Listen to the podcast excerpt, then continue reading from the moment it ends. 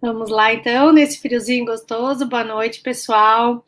É, obrigada pela participação em mais uma live do Lá Vem o RH, né, do Enlist.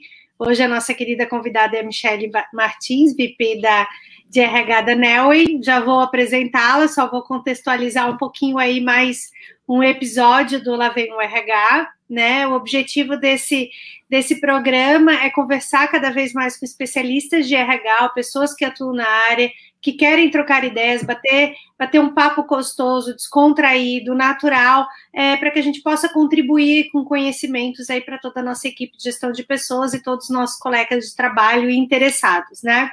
Então, ano passado, lá vem o RH, ele, ele começou numa estrutura bem legal presencial, claro, pandemia virou online, e no começo dos episódios, para quem não acompanhou nenhum, nós falamos muito das ações das empresas nesse momento, medidas é, provisórias, o que estava sendo levado em consideração, como que eles faziam, higiene, segurança, né? Quem parou, quem não parou. Então tivemos live com ir para o supermercado, Casas d'Água, Intelbras, Digitro, Dot, Softplan, várias pessoas super legais aí que contribuíram bastante aí para a área de RH. E agora, né, como eu estava falando com a Michelle, a pandemia era um mês, dois meses, agora continuou, continuou, mas nós resolvemos continuar o episódio e falar um pouquinho mais de outros assuntos da área de RH. Claro que sempre trazendo o que, que a pandemia está fazendo com que a gente pense nesse momento, mas trazer conteúdos aí para compartilhar com vocês é, sobre é como que nós vamos fazer nesse momento que precisamos levar em consideração, tá? Então, bom, eu já me apresentei, todo mundo já conhece, eu sou Carol, sou responsável pela área comercial do Enlist, também pela Sim Salarial, startup de pesquisas salariais, é, e, e agora eu quero apresentar a Michelle, né, e falar do nosso tema, então. É, o tema não tem, não tem um nome, né, Mia? A gente já tentou, tentou, tentou achar um nome assim, mas que, que nós queremos trazer hoje? Né? Como que nós podemos ajudar vocês, RHs, a tomar decisões em relação à contratação de fornecedores, parceiros, o que, que tem que ser avaliado nesse momento, quais são os custos-benefícios, como eu mostrar para o meu CEO que esse parceiro vai me ajudar, vai agregar valor, ou esse não, né? Porque nós convivemos aí bastante, né, Michele, com RHs, e que e sabemos que nesse momento de pandemia houve muita mudança de fornecedor, cancelamento, né? Ou então novos aí que estão entrando. Então, o que, que a gente vai levar em consideração nesse momento? Então, esse é um assunto bem novo que nós conversamos semana passada e eu adorei. Então, convidei a Michelle para contribuir. Obrigada, Mi. Obrigada por, por aceitar o meu convite. Obrigada pelo convite, né? Bem feliz de estar aqui. Carol, a gente volta e meia se esbarra aí no nosso pequeno mundo aqui nessa ilha que a gente vive, né? Mas é bacana porque a gente está sempre trocando e eu acho que a nossa comunidade aqui é muito rica, a gente consegue contribuir muito umas com as outras, assim. Então, fico bem é. feliz de estar fazendo parte disso, dessa construção de conhecimento, né? Adoro fazer troca de ideias e tal. E realmente, assim, acho que é um não só um tema interessante, mas esse momento para dizer não dizer outra coisa, um momento interessante que a gente está vivendo, né? Então, bem legal a iniciativa de manter o espaço, Carol, porque sim, eu acho que não tem quem não esteja revendo o que está fazendo uhum. no momento, né? Uhum. E eu digo, se alguém não está confuso, não está entendendo nada. Então, uhum. a gente está mesmo num momento de rever tudo, de repensar, de repriorizar, de tomada de decisão, do que, que mantém, do que, que derruba é um momento interessante para isso, né? Realmente, eu ainda ouço pessoas falando que ah, lá no começo todo mundo achou que era provisório, então suspendeu algumas coisas, interrompeu, logo a gente volta. Então já passamos desse primeiro momento, a gente já entendeu que não é provisório, ninguém sabe até onde vai, mas a gente já entendeu que a gente vai ter que navegar assim por um tempo. Uhum. Então a uhum. conversa agora já muda um pouco. Se no início eu estava suspendendo projetos, contratos, por consequência, fornecedores, agora já é hora de repensar o que, que eu sigo, o que, que eu paro de vez, o que, que faz sentido nesse novo momento.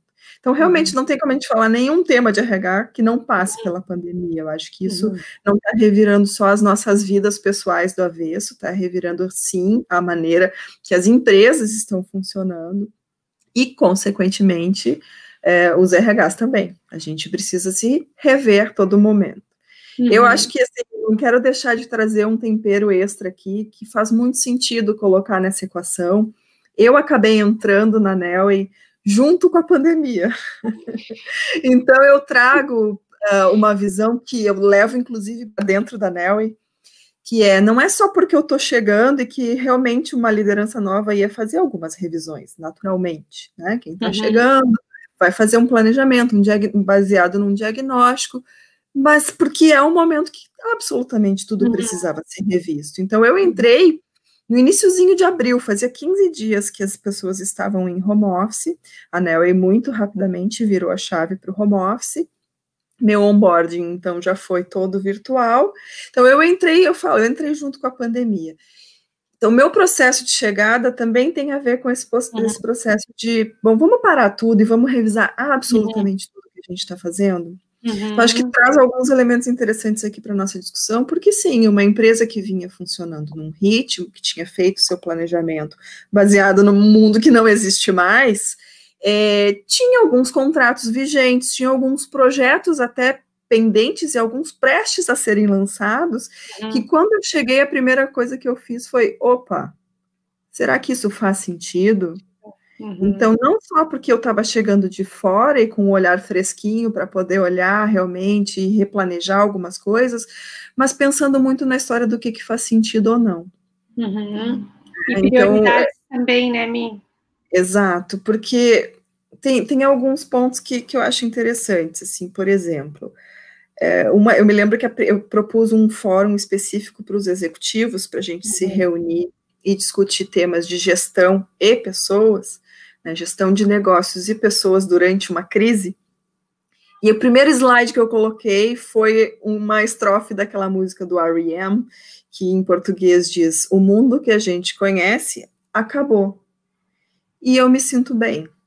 Uhum. A música é, uhum. a música traduzida é isso. Então, o que, que isso significa para quem está chegando numa empresa que o caos está instalado lá na rua? É, sim, vamos admitir que o mundo que a gente conhecia, que a gente planejou até aqui, ele não vai existir. E está tudo bem. Basta a gente retomar o olhar para isso e construir um novo mundo daqui para frente. Então, vamos lá, fiz esse convite a todos, inclusive tendo que, como eu disse, segurar algumas coisas que estavam prestes a sair, porque, ao meu ver, não fazia o um mínimo sentido. Uhum. Então, a gente começou a rever as prioridades. E aí tem um outro ponto que eu sempre trago, e, e a história do RH estratégico, né? Até a gente falou sobre isso enquanto estava organizando aqui esse encontro. Uhum. Para mim, RH estratégico, ele é estratégico à medida que ele faz o que exatamente o que o negócio está precisando naquele momento. Então, não existe nada que por si só que tu faça é estratégico e coisas que tu faz que não são estratégicas.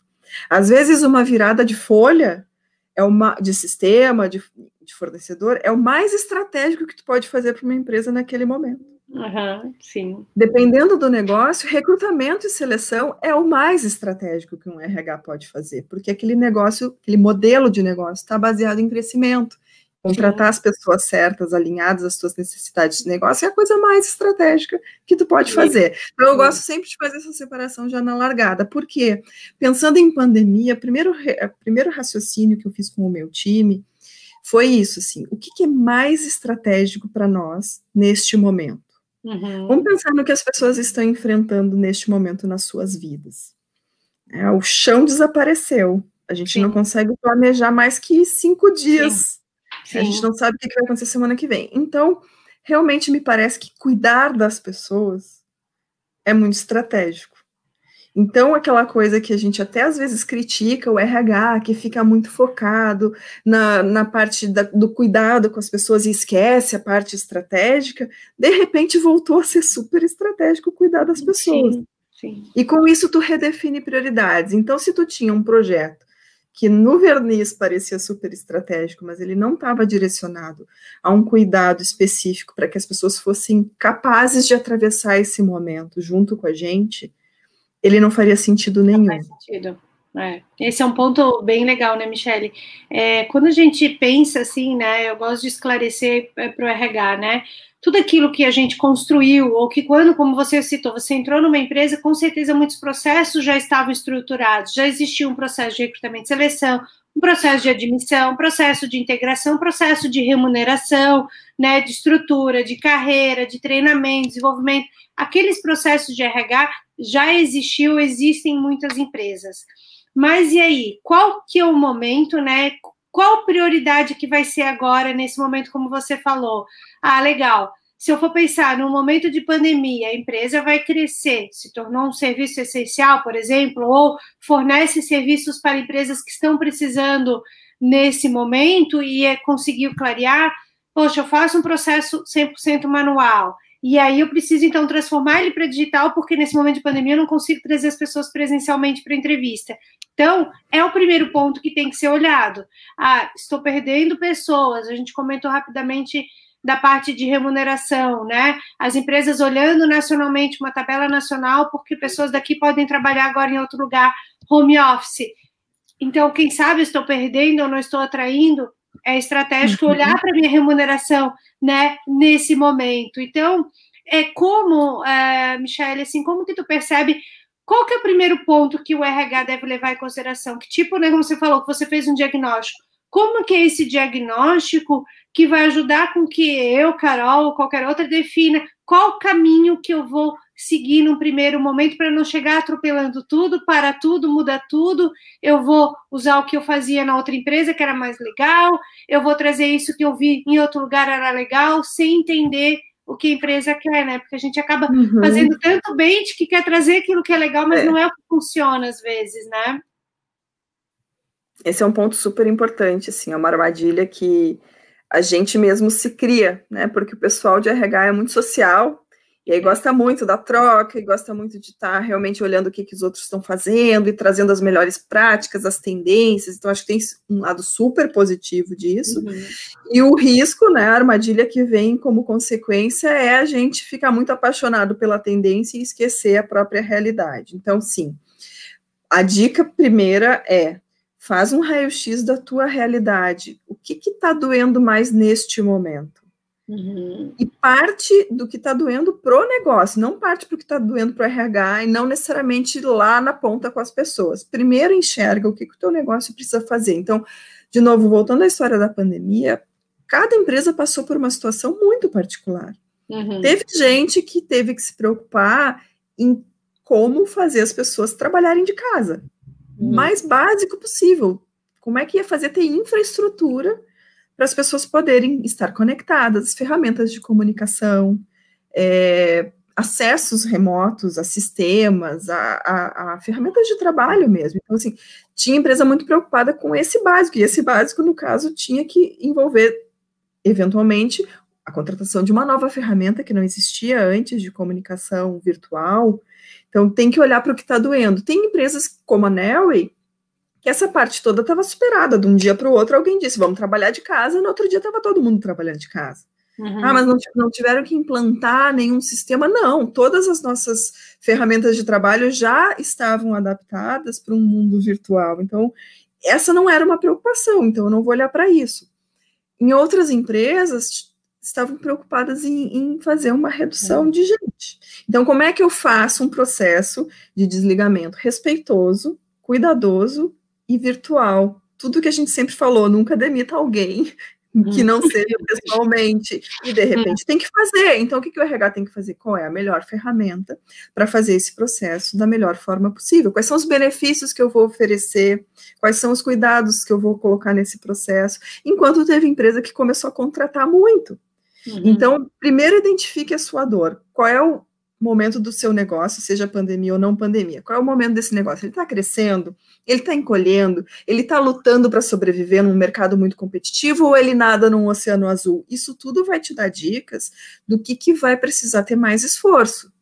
Então, se o momento de negócio, mesmo pandemia, é de crescimento e eu vou ter que contratar mais gente, sim, Talvez eu tenha que repensar todo o meu processo de seleção, se ele era muito baseado no mundo físico, uhum. né? Porque também já tinha muita empresa, na empresa que eu estava anteriormente, a gente já fazia todo o processo seletivo de forma virtual. A pessoa chegava na empresa no primeiro dia para trabalhar.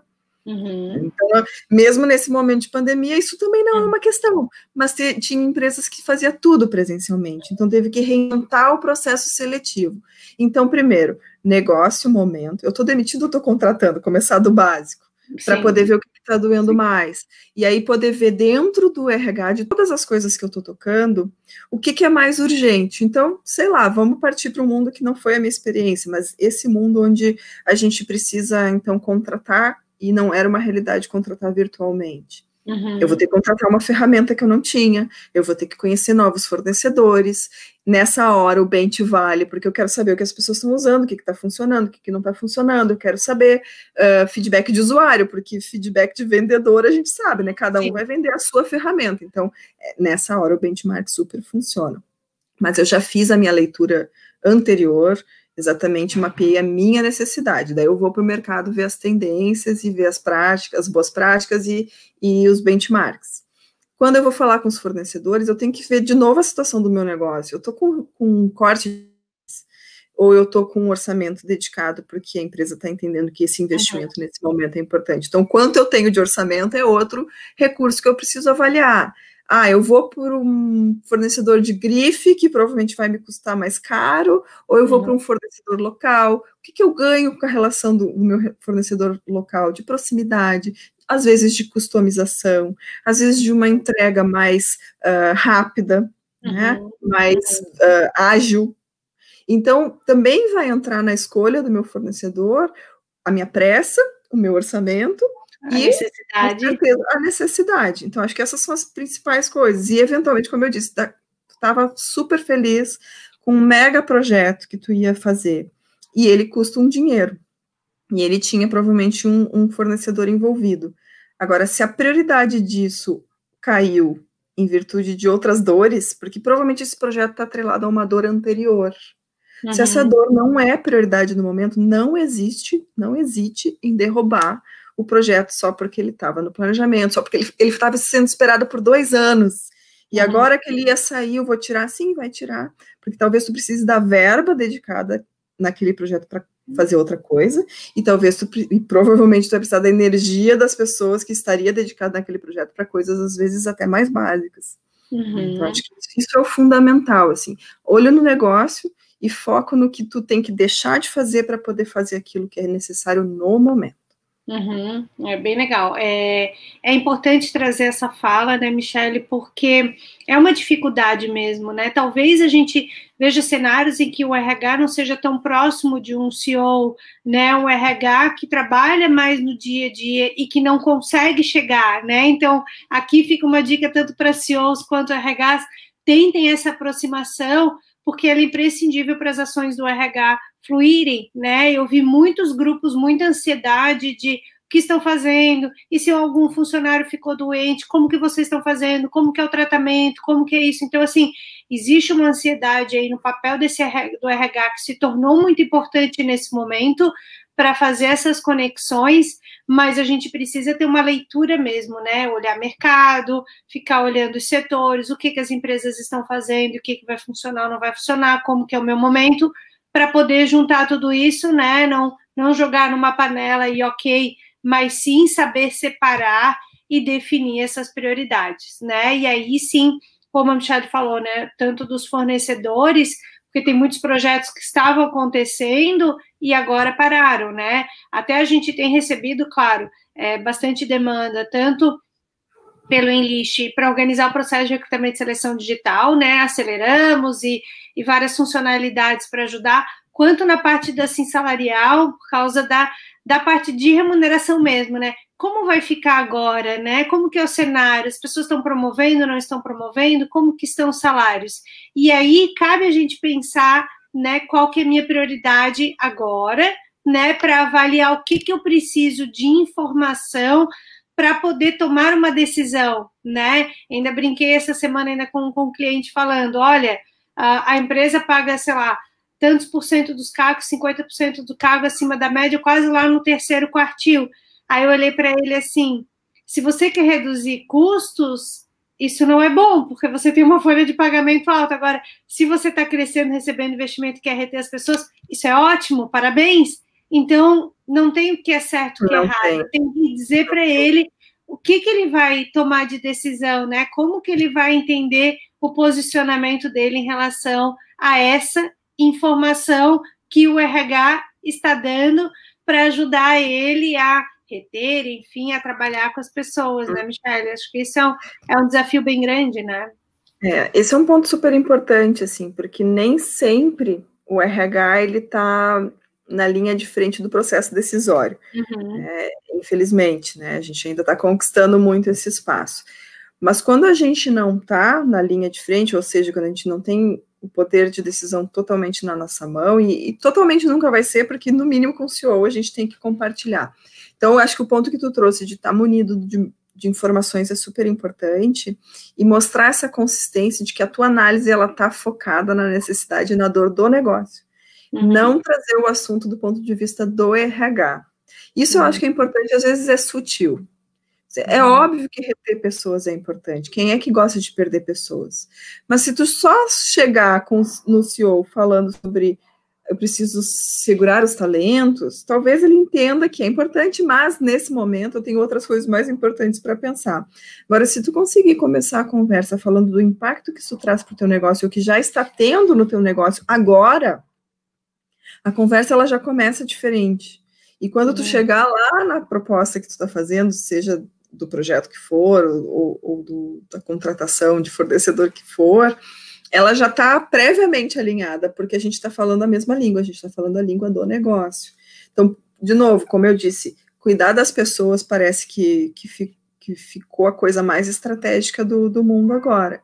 Uhum. Talvez chegar para o CEO e dizer, não, a gente precisa cuidar das pessoas, ele te olha e diz, ah, lá vem o RH, uhum. abraçador de árvore.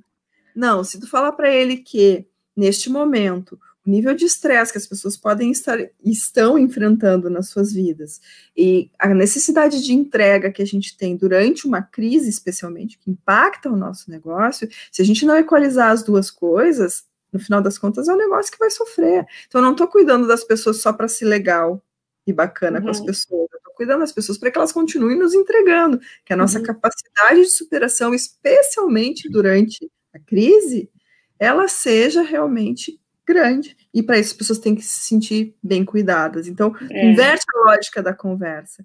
E uhum. eu acho que o exemplo do, da estratégia salarial é excelente, Carol, porque assim, a gente tende a fazer. Esses projetos são projetos longos, é. complexos, é.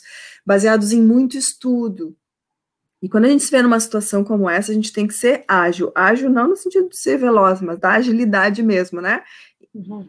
Ciclos curtos, de feedbacks constantes sobre o processo, para que gente, as nossas entregas sejam mais rápidas e mais curtas e altamente customizáveis e readaptáveis conforme as coisas vão mudando ao nosso redor. Uhum. Então, se a gente tinha um projeto longuíssimo de estratégia salarial que agora estava prestes a ser lançado, ele precisa imediatamente ser revisto. A cada semana as coisas estão mudando no nosso mercado. É, a velocidade é. aumentou demais, assim, demais para decisão, para tudo. É, não tem mais como fazer um planejamento a longo prazo, né? Não tem como pensar, nossa, ano que vem vou contratar tantas pessoas. A gente não sabe Exato. nem amanhã se vai contratar alguém, quanto mais a longo prazo, não sabe é. nada. E, e, até isso, assim, a estratégia RH, né? Eu gosto de eu gosto de tornar a coisa muito simples. A gente está aqui para fazer duas coisas, que dentro delas tem um universo absurdo, infinito. A gente está aqui para contratar e para reter, certo?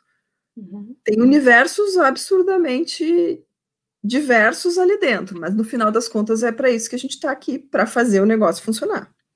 Então, o que significa isso em cada empresa, em cada momento, em cada realidade, é absolutamente particular.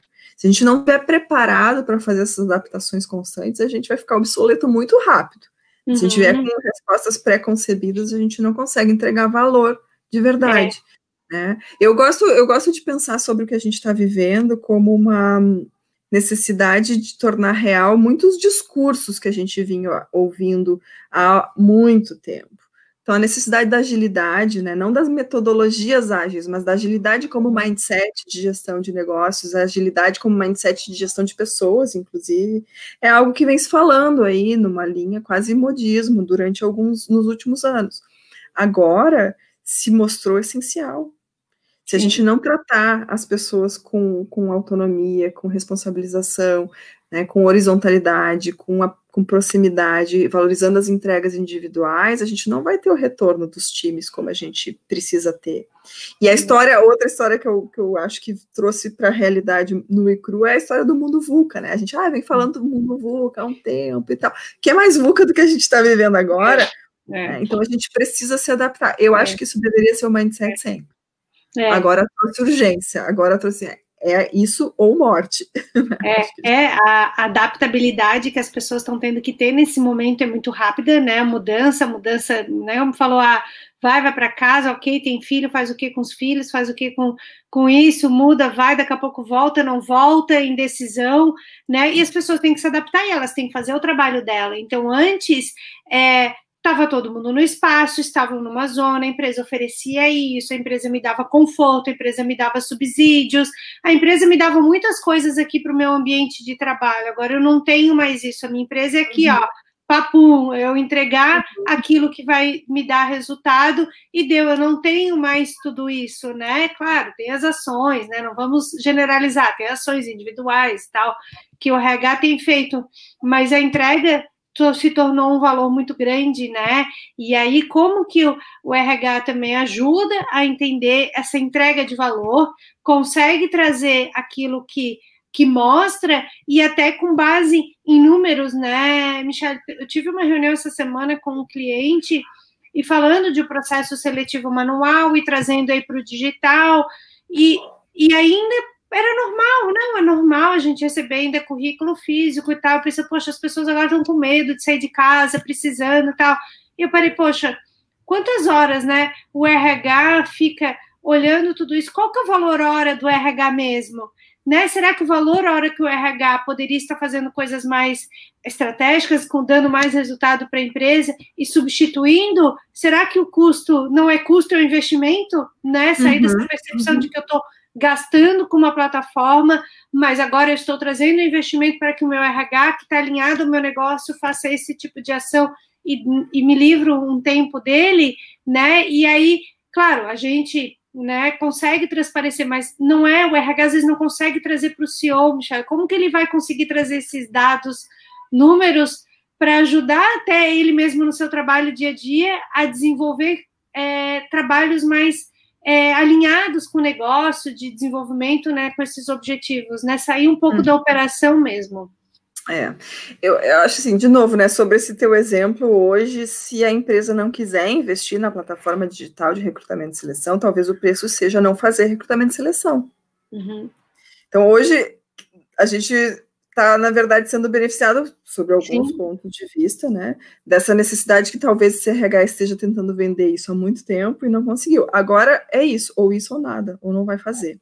Então, algumas coisas eu acho que a gente pode aproveitar ao nosso favor, assim, é ou a gente faz isso, ou a gente não faz. E eu acho que o uhum. RH também tem que, estando embasado com as informações corretas e com a clara demonstração de que a gente entende do, deste negócio, a gente não tá, a gente não entende só de RH, a gente entende deste negócio e é esta conversa que eu tenho que ter com o CEO. Se eu tiver essa firmeza, o meu posicionamento, por consequência, também tem que ser muito firme, porque às vezes a gente vai numa coisa muito suave de pedir, de e, e tentando ocupar um espaço, e às vezes a gente tem que dizer assim, ou eu vou fazer isso aqui dessa forma bem feito com este valor que eu estou te promovendo, te prometendo, ou eu não vou fazer.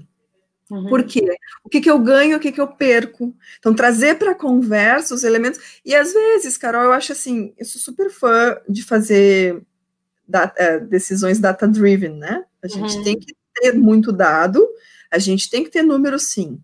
É super importante mas às vezes trazer a visão, que daí não é quantificável, às vezes ela traz um pouco da nossa crença misturada, ela traz um pouco daquilo que a gente está uh, sentindo, até um pouco de intuição, por, por toda a leitura de cenário que a gente faz. Fala, intuição não é uma coisa mágica, intuição é a capacidade que a gente tem de juntar as milhares de informações que a gente recebe todos os dias uhum. e inconscientemente tirar delas aquilo que eu uhum. sinto que é o melhor caminho. E quando eu trago isso com propriedade, com posicionamento, isso se torna algo que inspira confiança também. Uhum. Então, sim, os dados e os números são muito importantes, mas busque fazer essa leitura de cenário que é altamente complexo e busque trazer o seu posicionamento de forma firme, conectando aos resultados. Né? Então, acho que isso, para nosso aprendizado, é, enquanto profissionais, é um aprendizado importante. Então, não só como, como profissional de RH, mas como profissional, é, é a gente precisa se, é, é, se adonar dessas coisas e chegar na frente do tomador de decisão com muita propriedade. A gente tem que confiar naquilo que a gente está fazendo, né? Tendo a consciência de que necessários. Então, sim, para dizer eu quero essa ferramenta, eu preciso desse investimento, todos esses elementos têm que estar presentes. Eu preciso mostrar o ganho que eu vou ter. Talvez eu precise mostrar, inclusive, uh, o que, que eu perco em não ter. Quais uhum. são as atividades que hoje me prendem numa rotina mais operacional, que de fato não estão agregando valor, elas são vistas como commodities. É, isso, é, isso é uma coisa interessante também para quem está chegando numa empresa, às vezes é mais fácil. É. A gente olha assim e pensa, alguém do time está fazendo uma coisa que sempre fez, né? E que o, mas se eu não fizer, o gestor vai. Como assim? Tu não vai mais me entregar isso? Bom, tu não vai chegar, porque eu vou dizer, não, eu acho que a gente não tem que fazer isso porque não agrega valor. Eu que cheguei, é fácil dizer isso. Você não pode chegar para o teu gestor, e daí não precisa ser o CEO, teu cliente, qualquer nível hierárquico que ele tenha, uhum. chegar para ele e dizer, eu não vou mais fazer isso porque isso não agrega valor, eu preciso mostrar para ele qual é o valor que eu coloco no lugar. Uhum. Se a gente estiver falando o tempo inteiro de proposta de valor, a gente consegue entre, em, encontrar as conversas, porque uhum. hoje ele vê valor naquilo que tu entrega. Tu simplesmente retirar, por mais operacional que seja, por menos valor agregado que tu acredite que tu está entregando, tu está tirando um valor que ele vê. Então, tu tem que colocar um valor maior no lugar, para ele sentir que a equação, no final das contas, é benéfica para ele também. Então, falar de proposta de valor o tempo inteiro. E para alinhar a prioridade, a gente precisa falar, às vezes é posicionar assim, ó, eu não consigo fazer 10 coisas eu consigo fazer três. Então, a gente, como gestor, às vezes precisa também ter um olhar bem administrativo até. Olha para o teu time, vê a capacidade, quais são os conhecimentos que teu time domina, quais são os conhecimentos que teu time não domina, qual é a capacidade de entrega, produtividade mesmo. Tenta uhum. mensurar isso e, e, a partir do teu diagnóstico versus capacidade do teu time, chegar para o teu gestor e dizer, eu só consigo fazer X coisas. Das 10 que tu está me pedindo, eu consigo fazer 5. As que eu estou vendo maior valor agregado são essas, por esses motivos. E a gente precisa dizer não também. Uhum, porque a gente corre muito risco de tentar atender tudo que nos pedem. E a é. gente não dizendo não, a gente perde uh, força. Uhum. Porque daí as entregas elas ficam menores, elas ficam fracas, somadas. Eu digo, às vezes 10 entregas somadas não dão uma. Se tu disser, eu não vou fazer as 10, eu vou fazer duas, mas essas duas tu vai sentir alto valor agregado, confia em mim, me deixa entregar, no final a gente vê que vale a pena. Então tem que ter uma coisa também de, de se posicionar, desde que a gente esteja muito bem conectado. É, é, eu é isso que eu ia falar. E até aproveitando, uh, continuando até a pergunta do Martin no chat, como que o RH pode evoluir em sua visão de negócio para trazer propostas que agreguem mais valor, né? Como que a gente qual é a tua dica, Michele, de do RH ter mais conhecimento e evoluir nessa visão? Oi, deu uma travadinha. Oi, Mas eu, eu, acho que entendi a pergunta. É, é eu estou ouvindo agora. É, eu acho que além da parte que eu já estressei bastante sobre conhecer o negócio, entender o que está doendo no negócio, entender o que, que o negócio precisa para atingir os seus resultados de curto, de médio, de longo prazo, acho que isso é parte fundamental. É, porque quando eu for oferecer uma entrega, eu não posso falar que é uma entrega de RH, é uma entrega para esse negócio chegar onde ele precisa chegar. Tirando isso, eu gosto muito de trazer a visão de foco no usuário, né? Então, assim, um, um RH UX, né? Tem que ter foco em user experience. Porque às vezes é verdade que nós temos que fazer essa autocrítica. É verdade que a gente, como RH, às vezes se apaixona pelas próprias entregas, né? Então a gente sabe que aquilo é bom. A gente sabe que aquilo é necessário. Ora bolas, quem não imagina, quem não acha que desenvolvimento de liderança é importante? Uhum. Então, tu te apaixona por aquilo como se fosse pré-condição. Então, eu vou chegar numa empresa e assim, o que, que eu tenho que ter? Um bom processo de recrutamento e seleção, um bom processo de, de avaliação de desempenho, de desenvolvimento e desenvolvimento de liderança. Uhum. Então, eu parto do, do pacotinho inicial. Quando eu perco o foco no, no user experience, eu digo, é, eu deixo de ver que valor eu estou entregando para o indivíduo, inclusive, que está participando desse projeto de desenvolvimento de liderança. Por que, que ele está lá? O que, que ele ganha se ele passar por esse processo? E qual é a contribuição que ele consegue fazer melhor, ele como indivíduo? Ele não está lá para cumprir uma carga horária do RH ou porque o programa de desenvolvimento de, de liderança é o projeto do ano do RH. Porque o RH faz isso às vezes Uhum. Então, tu vai lá, tu briga, briga, briga pelo projeto e tu consegue o um investimento. Então, ele vai acontecer. Agora, ele vira a coisa mais importante do mundo. É o meu projeto, eu briguei por ele, eu quero que ele aconteça, que ele, quero que ele seja um sucesso. Aí, no final das contas, a gente tem baixa adesão, a gente tem baixa, às vezes, aderência, né? Então, assim, ah, o que foi feito no treinamento está indo para a realidade. E a gente, às vezes, até tem uma baixa satisfação. E a gente fica lá amargurado, pensando, por quê? Porque o que, que não está acontecendo? Ou pior, a gente joga de volta para o usuário. É, eles não colaboram, uhum. eles nunca se engajam, eles não dão valor para o que eu faço, e a gente fica na história do eles contra nós. Porque lá no início eu não fiz um raciocínio user experience, eu não fui perguntar para o usuário o que, que ele espera desse programa, uhum. eu não fui perguntar para ele o que, que é valor. Se ele for mesmo fazer um desenvolvimento de liderança, o que, que é valor para ele, não para mim. Uhum. Não porque eu disse que tem que ser. Então, os famosos uh, processos de avaliação de retorno do investimento, eles começam errado porque eles começam lá no fim. É, é. Depois que eu fiz o investimento, eu quero saber que retorno eu tive. Não, eu tenho que fazer a amarração lá no início. É. Por que, que eu vou fazer esse investimento? Né? Então, acho que tem algumas conversas que a gente pode fazer do ponto de vista do negócio, já está bem falado, mas do ponto de vista do, do usuário, e usuário para nós RH é todo mundo que está dentro da organização, desde o CEO uhum. a todos os colaboradores. Então, foco no usuário é muito importante, às vezes nos falta. É. E acho que falta também um, um, pouco aí que eu vejo que poucos RHs fazem, né, Michele? É trabalhar aí com budget, com orçamento e ter um orçamento para o ano e planejar também, né? A gente entende a adaptabilidade, as mudanças no mundo, mas uh, poucas RHs eu vejo que não, não, eu estou cotando, eu quero ter uma ideia, eu quero ter uma ideia de valor, mas é isso. O quanto que a empresa está disposta a investir em estrutura de RH, seja dividir em capacitações, seja é, definir um orçamento, né, um budget aí para, para promoções, né, para desenvolvimento ou para outras ações do RH relacionadas, né?